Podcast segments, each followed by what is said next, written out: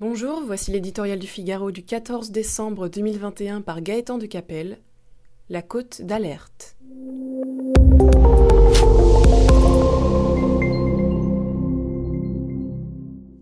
Les campagnes présidentielles donnent rarement lieu à des débordements de rigueur budgétaire. On y promet au contraire monts et merveilles à des électeurs soucieux de leur pouvoir d'achat et demandeurs de services publics. Peu importe que l'État n'ait plus un euro en poche, une foire aux milliards commence sans que jamais personne n'indique où les trouver.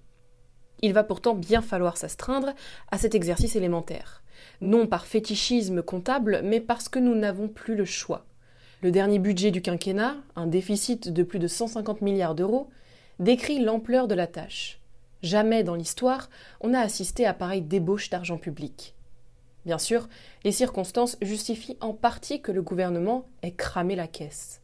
Sans le soutien de l'État, des milliers d'entreprises auraient sombré et des millions de chômeurs pointeraient à Pôle emploi. On n'en dira pas autant de l'extension sans fin du quoi qu'il en coûte camouflage commode pour distribuer des chèques à tout le monde au prétexte que les prix montent.